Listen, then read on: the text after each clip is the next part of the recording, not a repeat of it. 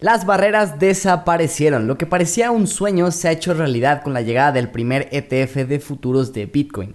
Tener a Bitcoin en Wall Street es más que una prueba de que la economía y finanzas mundiales buscan desesperadamente una evolución hacia el mañana. Finanzas en órbita. Hola, hola, ¿cómo están queridos inversionistas? Como siempre, un gusto saludarlos. Bienvenidos a un episodio más de Finanzas en órbita. Rafa, ¿cómo estás? Qué gustazo saludarte. Muy bien, muchas gracias. Muy emocionado por esta noticia que la verdad es que, aunque yo no sea así como un de que crypto supporter al 100%, o sea, que traigo la camiseta superpuesta, la verdad es que sí tengo pues, una parte de mi portafolio en cripto y sí me gusta y sí creo que es el futuro. Entonces, la verdad es que sin exagerar, creo que estamos viviendo un día histórico, al menos un día histórico desde el punto de vista de las finanzas y, de Wall Street, la bolsa. Entonces, pues qué mejor que, que, hablar de eso en este podcast, ¿no? Claro, no, fíjate que yo también me emociona mucho este tipo de cosas. Digo, yo creo que todo lo relacionado con momentos históricos, finanzas, inversiones me emocionan.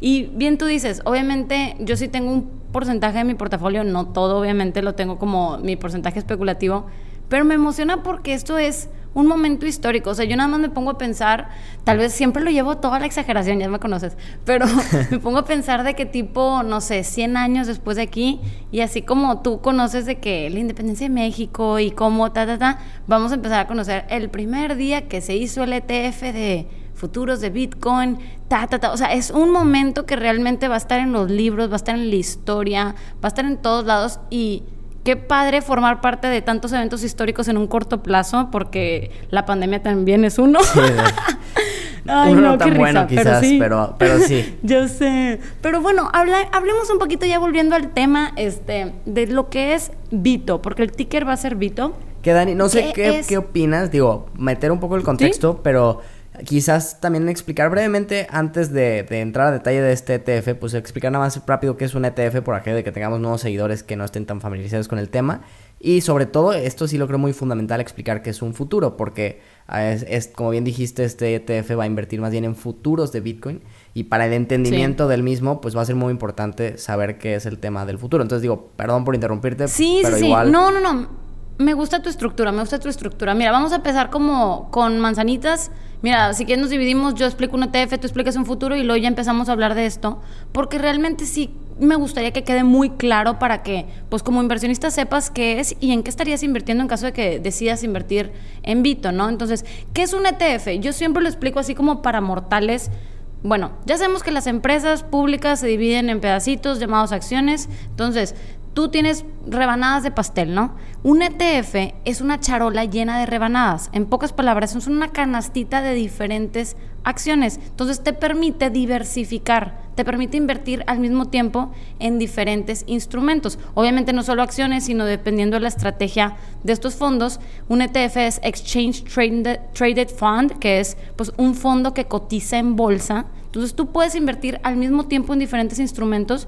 Esta es una súper ventaja para muchos inversionistas porque les gusta la diversificación y desde luego pues también mitigas algo el riesgo. No estás poniendo todos los huevos en una misma canasta, como coloquialmente diciéndolo, ¿no? Sí, claro. Y que digo, también eh, cabe aclarar que como en este caso no siempre un ETF te da diversificación. En este caso realmente no estamos diversificando porque toda la exposición está al, futuro de Bitcoin, pero de alguna forma podemos acceder a un precio mucho más accesible, o sea, literal a un costo, a la cantidad de dinero, pues es mucho más accesible, entonces también eso de alguna forma es una ventaja. Ahora, en cuanto al futuro, como bien este, dijiste, vamos a, a dividirlo de esta forma, pues básicamente un futuro es un contrato derivado y bueno, la palabra derivada ya puede sonar como muy compleja, pero veámoslo simplemente como un contrato entre dos partes tal cual, que a una lo obliga a comprar un bien subyacente. El bien subyacente es lo que, sobre lo que se está haciendo el contrato, como en este caso se estaría haciendo sobre Bitcoin, pero se puede hacer sobre oro, sobre dólar, sobre petróleo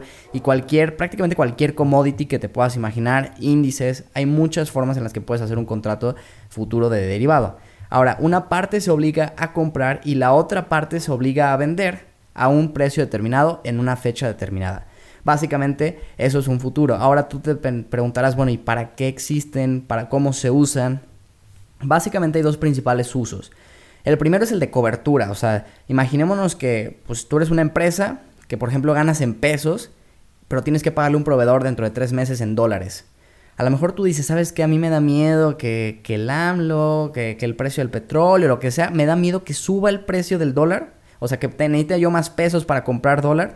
Entonces, ¿sabes qué? Voy a contratar un futuro para pactar yo un precio y yo saber exactamente cuánto me va a costar. Entonces eso es como cobertura. Y como especulación es, si yo creo que el precio va a subir, pues yo compro un futuro. Si yo creo que el precio va a bajar, vendo. Y vamos haciendo un ejemplo como si tú y yo fuéramos a comprar un futuro precisamente de Bitcoin, Dani. A ver, para que quede claro y, se entienda, ¿no? Supongamos que yo estoy en la parte que creo que Bitcoin va a subir y tú estás en la parte que crees que Bitcoin va a bajar. Entonces, pongamos que a lo mejor pactamos un precio de 68 mil dólares en tres meses. Si el, cuando llegue ese momento Bitcoin vale más, pues yo te voy a comprar Bitcoins en 68 mil dólares y luego, los puedo vender, pon tú que esté en 75 mil dólares y ahí está mi ganancia. Por el contrario, y bueno, y esa sería tu pérdida porque tú tendrías que, pues, darme Bitcoins que en su defecto tendrías que comprar en 75 mil dólares o si ya los tuvieras, no podrías venderlos en 75 y los tendrías que vender en 68, ¿no? Ahora, por el contrario, si se va como tú piensas a la baja, pues tú vas a ir, salir al mercado a comprar Bitcoins a lo mejor en 50 mil dólares y yo te los tengo que comprar a fuerzas en los 68 que quedamos. Entonces tú estarías ahí teniendo esa ganancia inmediata y yo estaría asumiendo una pérdida porque los podría comprar más baratos. No sé si quieras complementar algo. No, sí, fíjate que creo que quedó bastante claro y uno de los de los aspectos importantes que me gustaría resaltar aquí es que, pues precisamente eso es Vito. Vito es un ETF que invierte en futuros de Bitcoin. Entonces tenemos que contemplar y tú como inversionista, pues estar consciente que no necesariamente o directamente como se mueva Bitcoin, se va a estar moviendo este ETF, porque pues realmente hay gestores detrás que van a estar pues desde luego haciendo la compra de estos contratos y desde luego pues existe pues yo creo que no sé si llamarlo riesgo, pero digamos una característica importante a considerar que pues estos contratos tienen vencimiento, una fecha de vencimiento. Entonces, significa que si por alguna razón yo dije que en un mes, en tres meses o whatever, que, se, que iba a estar a determinado precio y ya se está por vencer el contrato, pues obviamente el ETF va a tener que liquidar este contrato y esto puede representar pues desde luego pues una ganancia, una pérdida y va a estar afectando directamente el desempeño del ETF, que no necesariamente va a estar de la mano con el comportamiento de Bitcoin. Entonces, tenemos que estar muy conscientes que invertir en Bitcoin no es estar invirtiendo en Bitcoin y su comportamiento, porque no, o sea, realmente no es eso. Entonces, eso es una de las principales características que me gustaría como dejar en claro antes de que pues cualquier inversionista eh, esté pues meditando la decisión de invertir en este instrumento, ¿no? Y fíjate que justo esa parte que decías, no sé si es un riesgo, definitivamente lo es y ellos lo mencionan en el prospecto de inversión, porque como tal, en el ejemplo que tú y yo pusimos ahorita, ambos estamos asumiendo que vamos a llegar al final del vencimiento del contrato y los vamos, lo vamos a ejercer. Pero también tenemos la posibilidad antes de venderlo, como en el mercado secundario, como venderías un bono antes de que venza. Y al momento de venderlo, pues obviamente el precio puede subir o bajar en función de cómo se haya comportado el precio de Bitcoin. ¿Qué es el tema aquí? Este fondo, y esto sí es muy importante que lo entiendan, este ETF no se va a quedar nunca a liquidar los contratos siempre va a buscar venderlos tantito antes de que se acaben. Esto implica dos riesgos muy grandes. El primero es el riesgo de liquidez, porque estamos hablando de que si bien el mercado de futuros de Bitcoin va creciendo y ya lleva, me parece que fue empezó en 2017 eh, a cotizar en la bolsa de Chicago que está especializada en futuros, ya lleva tiempo, ya ha ido madurando un poco, pero sigue estando pues muy verde, sigue estando en sus inicios. Y existe la posibilidad de que un fondo tan grande como este no encuentre la contraparte, ya sea para generar los contratos o para liquidarlos antes de que, bueno, más bien para venderlos antes de que liquiden. Eso es un riesgo muy importante. Y el segundo es el tema de que si el comportamiento de Bitcoin no, se, no sucede como tenía pensado el contrato futuro, el precio va a caer. Y que entonces al momento de ellos de vender a un precio menor y luego salir a comprar contratos de más duración, podrían salirles más caros y ahí podría haber un tema de una pérdida. Entonces, complementando lo que dijiste, definitivamente hay que entender que no vamos a estar siguiendo el precio spot de Bitcoin, o sea, el precio que se mueve constantemente. Si quisieras eso, sí tendrías que invertir directamente mejor en una, en una exchange que te dé acceso a eso. Claro, y mira, ahorita que mencionas esto de las exchange, pues también me gustaría mencionar esta característica importante de, bueno, entonces si yo soy un inversionista, ¿qué hace diferente, aparte de todo lo que acabamos de mencionar, pues habito de Bitcoin? Pues bueno, una principal característica es que pues de primera instancia puedes estar invirtiendo ya mediante tu broker, digamos así como regulado de la bolsa, porque no vas a tener que estar abriendo tu cuenta como en Coinbase, en Binance o otras, otros exchangers que, que realmente estos brokers pues hacen el mundo cripto, ¿no? Es en este ecosistema. Eh, digamos que este Bito o este este ETF está en el ecosistema financiero, ¿no? En el sistema financiero. Y al pertenecer a este sistema, pues tenemos que dar por hecho, de hecho es una, de hecho es un hecho, perdonen mi trabalenguas de hecho, que, que está regulado. Entonces, obviamente esto puede llamar la atención de muchos inversionistas. Está regulado por el CFTC, que es Commodity Futures Trading Commission. Entonces, realmente está regulado por el gobierno americano. Entonces, eso da, pues, por otro lado, a pesar de los riesgos que acabamos de mencionar, pues mucha tranquilidad para otros inversionistas en donde dicen, oye, pues, ¿qué pasa si mañana desaparece? ¿Y qué pasa si tal? Pues bueno, para quienes les gusta estar como muy apegados a esta regulación o a la ley por temas de seguridad de su dinero, pues ojo, obviamente hay que entender que una cosa es la seguridad del intermediario y otra cosa es la seguridad de donde están metiendo tu dinero, ¿verdad? Completamente distinto. La seguridad del intermediario, tenla por segura. Vamos a ver el comportamiento de la seguridad en donde estás metiendo tu dinero, que es, pues, Vito, que obviamente no tenemos... Pues sería interesante ver cómo se comporta. No tenemos historia, o sea, es prácticamente... llevamos un día, Rafa. Sí, o sea, literal. Va a estar muy interesante esa, el tema histórico, pues como tú dices, es de paciencia, no lo podremos saber hasta que pase el tiempo tal cual. Pero ah, sobre lo que decías de que, pues ahora que ya se puede acceder a través de una cuenta de un broker que en, pues, en Estados Unidos están regulados y no ha diferenciado en exchange que no lo está, Aquí algo muy interesante es que, por ejemplo, un estudio que se lanzó por ahí de abril de, este año decía que tan solo 13% de los americanos invierten en criptomonedas. Sin embargo, dos terceras partes de los adultos americanos son crypto curious, o sea que no invierten, pero sí les llama mucho la atención y los siguen de alguna forma. Muchas de las razones por las que no invierten es precisamente por estos miedos, porque si en el tema de una exchange, de un wallet, pues puedes sufrir un hackeo, puedes perder tus criptomonedas, lo que sea. Y en este caso, de alguna forma, te evitas ese riesgo. O sea, siguen estando todos los demás riesgos que, de que es algo muy volátil. Pero te evitas ese riesgo como de, de la seguridad por parte del intermediario. Entonces, esa parte, pues la verdad es que yo creo que sí puede dar un, un empuje muy fuerte. Porque muchos decían, bueno, será esto quizás el, el, principio del fin de los exchange, porque entonces ya los brokers se los van a comer. Y la verdad es que yo creo que todo lo contrario. O sea, yo creo que los va a impulsar porque va a hacer que más personas conozcan el mundo cripto. Y obviamente, pues sabemos que Bitcoin sí es, es como la, el estandarte pero obviamente hay muchísimo más detrás y que todavía no se puede acceder a través de las bolsas, entonces pues muchos de estos seguramente terminarán abriendo, abriendo cuentas en exchanges. Sí, mira, para mí es como una exposición a, a este mundo cripto indirecta, ¿no? Es como, por ejemplo, cuando estás en la playa y tal vez no te quieres salir al sol, pero la resolana te está pegando que estés en la sombrilla. Haz de cuenta que así, pero con el cripto. Excelente ejemplo, ¿verdad?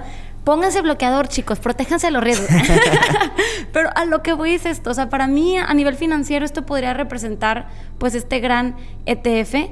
Obviamente, pues me gustaría recalcar que, ojo, o sea, este fondo es muy probablemente que sea volátil, o sea, porque está invirtiendo en futuros de Bitcoin, pero me gustaría recalcar que la volatilidad no necesariamente es malo, o sea, para que lo sepamos, pero que estés como que con la tranquilidad o digamos, más bien, con con la certeza de que, oye, si yo estoy metiendo dinero aquí, no vayas a esperar que sea como una super tendencia alcista porque no sabemos, no hay historia. Entonces, puede subir un día, puede bajar otro. Entonces, si lo quieres hacer, pues de entrada quiero que estés consciente que va a ser volátil y que, pues mi recomendación sería que cierto porcentaje de tu portafolio, o sea, que no, que no te pongas a invertir todo porque luego realmente pues puede representar un mayor riesgo, añadiendo todos los riesgos que acabamos de mencionar, pero desde luego también puede ser una gran oportunidad si es un instrumento de tu interés, ¿verdad? Sí, fíjate que la verdad es que si me preguntas ya más a título personal, me encanta que este tema de se haya pues aprobado este ETF de alguna forma. Como fun fact, hace ocho años se hizo la primera solicitud para un ETF de Bitcoin. Y bueno, pues hasta tuvieron que pasar ocho años para que se lograra tenerlo en las bolsas americanas. Entonces, pues, o sea, sí es algo, pues, que obviamente se estudió muy bien por parte de la SEC, no es algo que se está tomando a la ligera, Pero yo creo que más bien es el tema, si me preguntas, yo, yo personalmente sigo prefiriendo la exposición directa a las criptomonedas, con el riesgo que puede tener eso, ¿no? De alguna forma, yo preferiría más bien como evaluar cómo se va comportando este, ahora sí que este ETF, cómo se comporta el, el, mercado de los futuros de Bitcoin, ya teniendo un jugador tan grande que va a tener como mucho recurso para invertir, a ver si hay liquidez. O sea, yo sí me iría más como por esa parte, pero la verdad es que me gustaría también conocer mucho tu opinión sobre el tema de las criptomonedas que me parece no habíamos tenido oportunidad desde que estás aquí en el podcast de platicar del tema. Entonces ya nos dijiste ahorita que sí tienes algo de posición, la parte es especulativa, pero en sí, ¿qué piensas? ¿Cómo lo ves? Ok, miren, antes de entrar en, en, mi persona, en Daniela, este, quiero primero también, bueno, o lo decimos después, es que quiero también decir como el comportamiento en estas 24 horas de ah, Vito, pero ¿cómo si los dejamos? No, ¿sabes qué? Para que se piquen, hay que dejarlo al final, para que se queden hasta el final, Rafa. ¿Cómo les pues. fue a Vito, no? Pero bueno, vamos a hablar primero de qué, qué opino yo de las criptomonedas. Bueno, desde mi punto de vista, pues desde luego es una súper, ¿cómo se puede decir? Una súper nueva tendencia, es algo que desconocemos al 100%. Yo en lo personal sí invierto en criptos, de hecho invierto también en futuros de criptos, estoy aquí al máximo riesgo. sí, la verdad es que, pero obviamente recalco, soy súper value investor, o sea, soy holder y, y realmente cierto porcentaje que no me importa perder, lo meto ahí y digo, gracias a Dios me ha ido muy bien, he estado ahí pues creciendo mi portafolio de Bitcoin y, y como prácticamente mi estrategia es dentro del alto riesgo, también juego el mayor riesgo y el menor. Entonces como que me voy a futuros y luego crecen y de ahí ya me paso, los paso spot y compro otras criptomonedas que, que me interesan y esas las dejo en hold porque realmente yo estoy segura que cuando sea viejita, abuelita y tenga muchos, muchos años, todos mis nietos van a decir, wow, mi abuelita me regaló una Les vas a dar su domingo en Bitcoin. Sí, sí. Y yo le voy a decir, yo invertí en este momento histórico para ti, mi nieto, cuando cumplas 18 años va a ser tu moneda. no, no te creas, pero realmente yo creo que esta es una super tendencia que puede, como puede subir, también puede mañana desaparecer, pero de acuerdo a mi personalidad me considero como muy conservadora y al mismo tiempo como que me encanta la emoción, me encanta la adrenalina, soy súper de que hiker y me encanta estar ahí en este tipo de cosas así extremas. Entonces, a nivel financiero creo que cierto porcentaje de mi portafolio definitivamente está aquí. Una, porque creo en que definitivamente, no sé cuándo, pero el futuro de este pues de este planeta no va a ser el efectivo, definitivamente al menos en muchos países va a empezar a ser pues digital quién sabe cuándo empiece a ser como ya oficialmente Bitcoin. O sea, yo creo que primero vamos a empezar con puras tarjetas y luego ya nos vamos a pasar a este tipo de, de transacciones. Pero sí creo que en un futuro muy alto, pues se puede estar dando como una moneda y no me quiero quedar fuera. O sea, definitivamente, así como si mañana desaparece, se los juro que no voy a llorar, no va a pasar nada porque yo tengo mi portafolio acá también si mañana super sube, yo voy a decir, uh, estoy dentro de la fiesta y compré mi ticket, ¿no? Entonces, yo así funciono, así lo hago y esa es mi opinión sobre este tema de las criptos. Yo recalco que a cualquier inversionista que nos esté escuchando, siempre, siempre, siempre estar conscientes que, que pues realmente eh, el riesgo, ¿no? El riesgo que representa y ya cada quien como persona, pues destinar un porcentaje con un riesgo que esté dispuesto a asumir. Y cuando digo dispuesto a asumir es que si mañana te dan la noticia que desapareció todo tu dinero, que realmente no vivas, no comas de ahí, que tu educación no esté ahí. O sea, que realmente tú tengas un plan súper perfecto y bien desarrollado y con una super mitigación de riesgos bien planeada y esto sea como tu diversión, tu deporte extremo que te divierta, que te encante y que definitivamente pues no te deje fuera de la fiesta, ¿no? Porque estoy segura que más personas están llegando a esta fiesta y tú no te estás quedando fuera. Si esa si ese es tu interés entrar a la fiesta, ¿verdad? No te voy a obligar ni nada, pero no me gustaría que metan todos los huevos en una misma canasta y me gustaría recalcar que al menos un porcentaje pequeño sí, pues yo sí lo meto en, en este tipo de instrumentos porque pues realmente pues me gusta, me apasiona este tema financiero y sí, esa es mi opinión, Rafa, ¿cómo ves? Me gusta, me gusta, digo, pensamos muy similar, la verdad es que no hace sentido que, repita mi... No te quieres quedar fuera de la fiesta, ya no, dijiste. Pues claro que no, mi Dani, ¿cómo crees?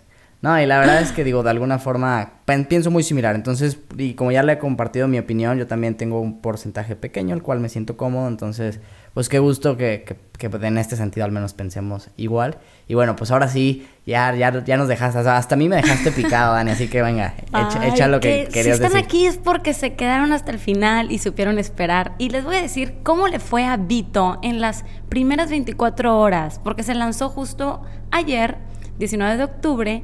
¿Y qué fue lo que pasó? Pues empezó a tradearse o a comprar y venderse en un corto plazo y aumentó hasta un 4.8% en pues en 24 horas, lo cual que eso pues directamente, aunque habíamos dicho que no afecta pues directamente o sigue el comportamiento del Bitcoin, pues definitivamente también este gran auge llevó a muchos inversionistas a pues a comprar Bitcoin y el Bitcoin también subió un 3.5% en estas últimas 24 horas. Entonces, definitivamente fue un auge, fue un momento súper histórico y me gustaría pues decir que realmente el fundador, que es Tom Lee, es uno de los cofundadores de pues de este Exchange Traded Fund, pues cree que va a traer pues literal 50 billones de los americanos, o sea, 50 mil millones de dólares en este primer año. Entonces, definitivamente una persona que cree tanto en su proyecto, pues obviamente te impacta que tú digas, wow, ¿cómo lo dices con súper tanta seguridad? Estoy segura que pues tienen que tener un súper equipo de gestores ahí detrás y una súper estrategia.